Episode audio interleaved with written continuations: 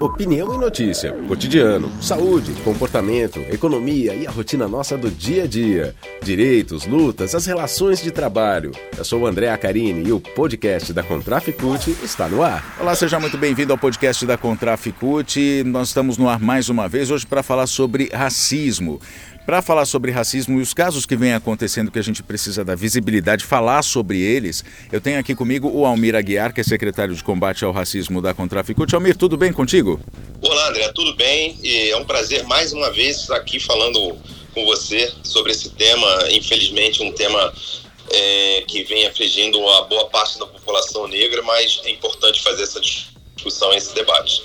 Pois é, Almir, a gente tem alguns casos aí que ganharam repercussão. O racismo, a gente sabe, ele acontece cotidianamente. Muitos dos casos, é, grande maioria, a gente não fica sabendo porque a mídia não dá visibilidade, mas alguns casos a mídia acaba, enfim, os, os casos acabam ganhando repercussão, a mídia é, acaba, enfim, noticiando e a gente vê o grau de violência que a gente está vivendo hoje na sociedade no que diz respeito ao racismo. A gente tem alguns casos, inclusive, aqui para poder fazer essa análise, né, sobre como anda a nossa sociedade e sobre como combater isso.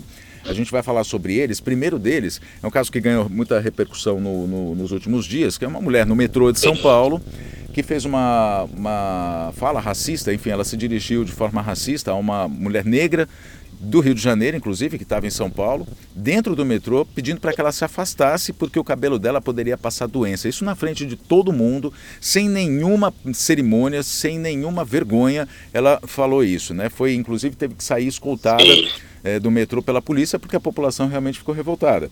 Na Câmara dos Vereadores também de São Paulo, uma fala do, do vereador Camilo Cristófaro, do PSB, que participava de uma sessão da CPI dos aplicativos, né, ele tinha acabado de entrar na sala online, né, esque esqueceu o microfone aberto e ali conversando com alguém dentro da casa dele, ele acabou dizendo: não lavar a calçada é coisa de preto, né?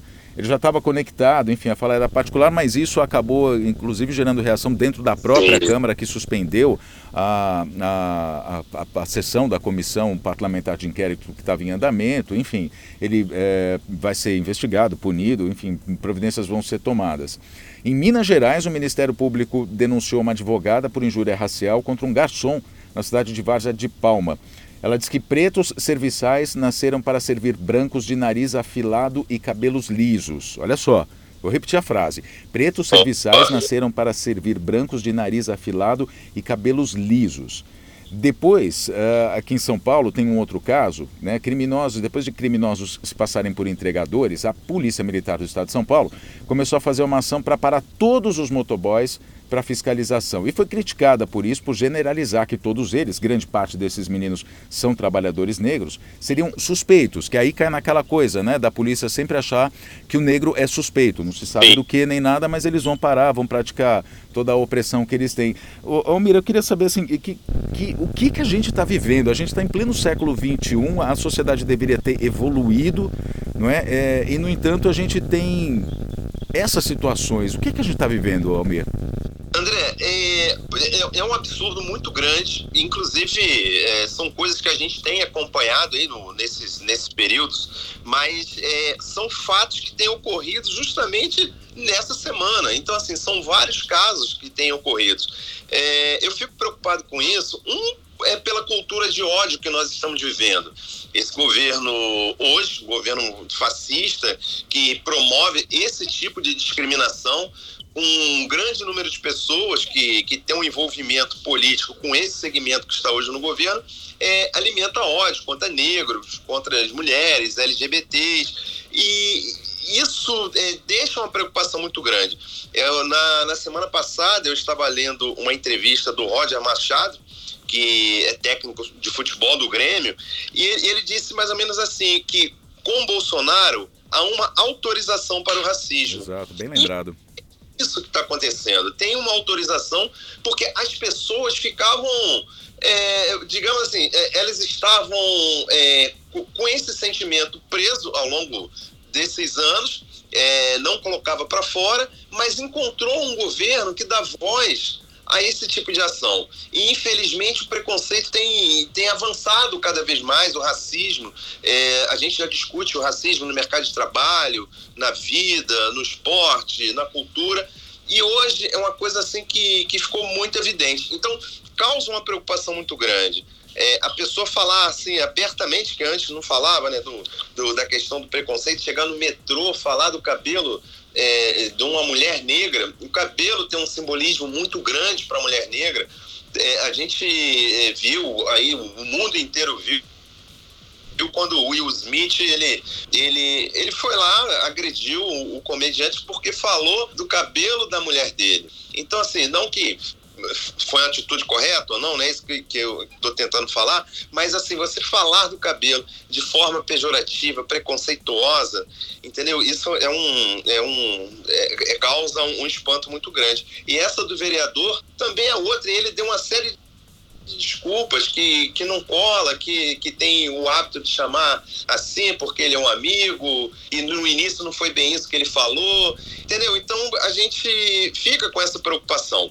Eu, eu não sei, a gente está. Tá, eu, eu acho que a gente precisa é, avançar com essa legislação. Essa questão do racismo, injúria racial, ela não cola, porque eu não conheço ninguém no Brasil que esteja preso hoje por racismo. Uhum. E, e injúria racial é, é uma coisa muito leve. E, e, isso preocupa muito. Essa questão da polícia mesmo, de, de abordar os entregadores, é, é, um, é, é, com grande preocupação que eu vejo, justamente pelo, por esse fato que você colocou. A maioria das pessoas que trabalham nesse trabalho mais precarizado são pessoas negras. E aí são obrigados a passar por esse tipo de humilhação, até porque a gente sabe que existe um racismo institucional é, em todas as, as polícias no Brasil, né? Então o negro ele é visto de uma forma diferente. Então a gente precisa conter esse, esse tipo de ação. Muito bem, então a solução é uma punição mais severa, né? E é interessante quando você fala sobre, é, que você cita, né, a fala do é, do técnico de futebol, até porque no futebol também existe muito caso de racismo da torcida para com o jogador, né, de chamar o jogador de macaco, Sim. enfim, a gente vê vários Sim. casos. É, mas assim é, é, interessante falar, tocar nesse assunto, porque realmente o que a gente viu de, de 2000, mas não 2000 só, 2018, 2018 a situação piorou muito, mas desde 2016 com o golpe contra a presidenta Dilma Rousseff a gente tem visto que há uma espécie de legitimação daquilo que é, que é o racismo. Né? Então, assim, você fala, por exemplo, é, do LGBT, você fala da pessoa com deficiência, né? É, no caso, a desculpa do vereador de São Paulo, ele tenta, tenta passar aquela impressão de que, ah, mas é só uma brincadeira, né? É só assim, ah, eu só chamei o, o, o cara porque eu conheço ele é, de bicha ou então de negão, porque eu estou acostumado, sem ter a noção de que isso perpetua o preconceito e que perpetuar o preconceito gera violência. E a gente tem inclusive um caso que a gente pode citar aqui, né, Almir, que você, é, no, no, começo, aqui antes da gente estar conversando, antes da gente estar é, fazendo esse bate-papo aqui oficialmente para o podcast, você lembrou que é do caso de uma uh, procuradora lá do, do uma, uh, no, Niterói. Niterói, né? Eu estou aqui com a, com a notícia, vou dar uma olhada nela aqui, mas uma defensora pública lá de Niterói, né, que é, chamou um, um, entregador, um entregador por aplicativo de macaco. Veja só, é uma defensora pública. Se uma defensora pública faz isso, se um vereador faz isso, se a polícia militar faz isso, é porque realmente o sistema está todo errado. O sistema está realmente perpetuando o racismo, o preconceito, não é, Almir? Não, é, é verdade, porque as pessoas que deveriam é, é, é encampar a lei e fazer com que ela realmente funcionasse são as pessoas que estão agredindo. É, por exemplo, uma defensora pública chamar o, o, o entregador de macaco. É, essa questão de, de, de, de dizer que pre, os pretos são serviçais e nasceram para servir foi uma advogada. Então, é, que mundo nós estamos? Uhum. A gente precisa dar, um, dar uma resposta muito séria. Eu acho que que os movimentos sociais, o movimento sindical precisa dar uma resposta muito grande, porque é, uma série de trabalhadores é, nos mais diversos ramos. E eu vou dizer para você, a Contraficute ela tem feito um trabalho importante nessa questão do combate ao racismo, tem, tem um apoio da direção, da presidenta Juvândia Moreira. Então, assim, eu, eu acho que a gente precisa fazer um movimento muito grande, junto ao Congresso, é, para que mude essa lei. Eu acho que essa questão da injúria, ela, ela tem que ser injúria e racismo uma coisa só, para que a, a, a punição ela realmente seja à altura, né, para que as pessoas possam realmente pagar por isso. É, a injúria é uma, é uma, coisa tão simples, a pessoa vai lá, paga uma multa muito leve e sai. Então, assim, eu, eu, eu acho que, que a gente precisa mudar tem que doer no bolso, até que as, até é, o momento que a gente possa conseguir é, fazer com que as pessoas tenham um pensamento diferente. Né? É, é a Lei 10.639, que obriga o ensino da, da, da, da cultura afro-brasileira nas escolas, eu acho que poderia ajudar muito, mas infelizmente, por preconceito, ela, ela não foi implementada. Então, eu, eu, eu, eu fico com uma preocupação muito grande nesse, nesse sentido. Uhum. A contra... Você cita a Contraficute, inclusive a Contraficute trata o tema nas mesas de negociação, enfim, está sempre preocupada, sempre... É atuando né, é, em favor da, da, igualdade racial, da, assim como da igualdade de gênero, questão da, da dos LGBTQIA, pessoas com deficiência, sim, enfim, tratando de todos os segmentos. Não é? Agora, Almir, o que eu queria, para a gente poder é, encerrar essa conversa, enfim, para que a gente fechar essa conversa, é, tudo isso, a gente começou dizendo que tudo isso começou e piorou em 2018. Começou com o golpe, piorou em 2018 com a eleição de Bolsonaro. Nos anos Sim. 2000, a gente vinha, é, para quem é dos anos 90 vai lembrar bem, que esse tipo de piada que a gente citou agora, ela era realmente naturalizada. Você chamava né, a, a pessoa de bichinha, de negão tal, e as pessoas é, não, não viam ou, ou, não entendiam o preconceito que estava incutido nesses termos, né, nessas formas pejorativas de, de, de tratar.